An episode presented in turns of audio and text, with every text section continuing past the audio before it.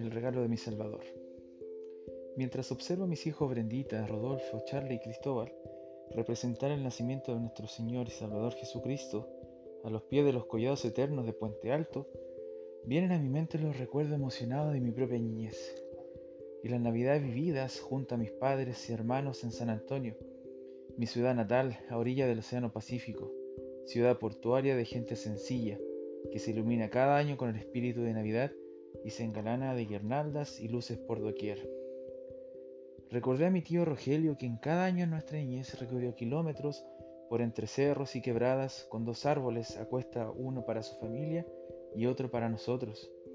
Este gesto de él fue parte de nuestra tradición familiar, mostrándonos así su amor por nosotros en el verdadero espíritu de Navidad, sin esperar recompensa. Su verdadera recompensa y satisfacción era vernos nuestros rostros felices. Recordé los esfuerzos de nuestros padres por cuidar nuestra inocencia infantil, llevándonos a la cama temprano, porque el viejito Pascual llegaba a medianoche y debíamos estar dormidos para así, al despertar, encontrar los juguetes a los pies del árbol que nuestro tío nos había traído desde la quebrada grande. Cuántas hermosas noches de sueños infantiles nos regalaron nuestros padres en Navidad, pero había un Padre en los cielos a quien aún no conocíamos y que nos deparaba un regalo, regalo que jamás habíamos soñado. En el invierno de 1968, y siendo ya un adolescente, un día mientras escuchábamos música en casa de mis primos Gabriel, Miguel y Enrique, dos jóvenes extranjeros llegaron a golpear la puerta. Era este un día lluvioso de junio, y con el ruido de la música solo alcancé a escuchar la voz de mi primo Gabriel que decía, no, gracias, aquí somos católicos tras lo cual volvió a cerrar la puerta. Sin embargo, al escuchar estas palabras e impulsado por algo incomprensible, me paré de donde estaba y encaminé mis pasos hacia la puerta. La abrí y a la distancia pude ver a estos dos jóvenes extranjeros quienes ya habían caminado como media cuadra. Los vi muy altos, de impermeables negros y caminando como dos árboles plateados contra la tormenta. Cuando regresé a mi propio hogar, lo primero que escuché decir a mi madre fue que dos norteamericanos habían pasado y que deseaban conversar con nuestro padre y que volverían cuando él estuviera en casa. No cabía duda de que ellos eran los mismos que habían pasado horas antes en la casa de mis primos.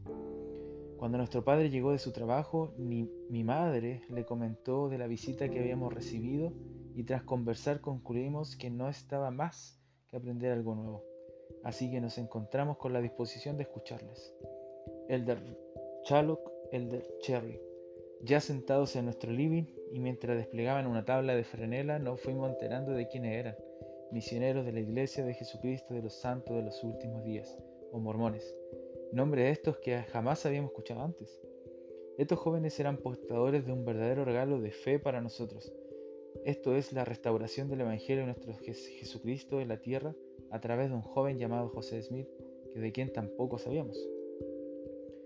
La Navidad de 1968 encontró a nuestra familia convertida a la fe mormona, y aun cuando no dejé de manifestar mi temor a los misioneros sobre la reacción que puedan tener el resto de la familia y mis propios compañeros en la escuela secundaria ante mi conversión, serían las palabras del propio Salvador en la boca de Elder Chaloc, las que me reconfortarían.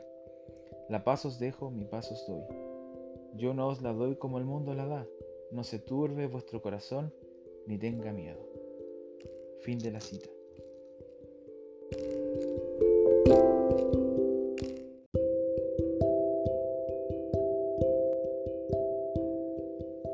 Espero que haya gustado esta pequeña extracto de, de un registro de mi padre que encontré en su biblioteca, el cual hace reflejar de cómo él vivió su niñez, su conversión a la iglesia de Jesucristo de los Santos de los últimos días y de tener esa fe renovada en, ese, en esos años.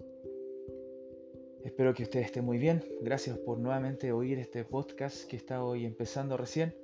Mi nombre es Cristóbal Acevedo, hijo de Rodolfo Acevedo. Y como ya lo mencioné en el podcast, esto es en honor a mi, a mi padre, a sus 10 años de fallecimiento. Espero que esté muy bien. Hasta luego.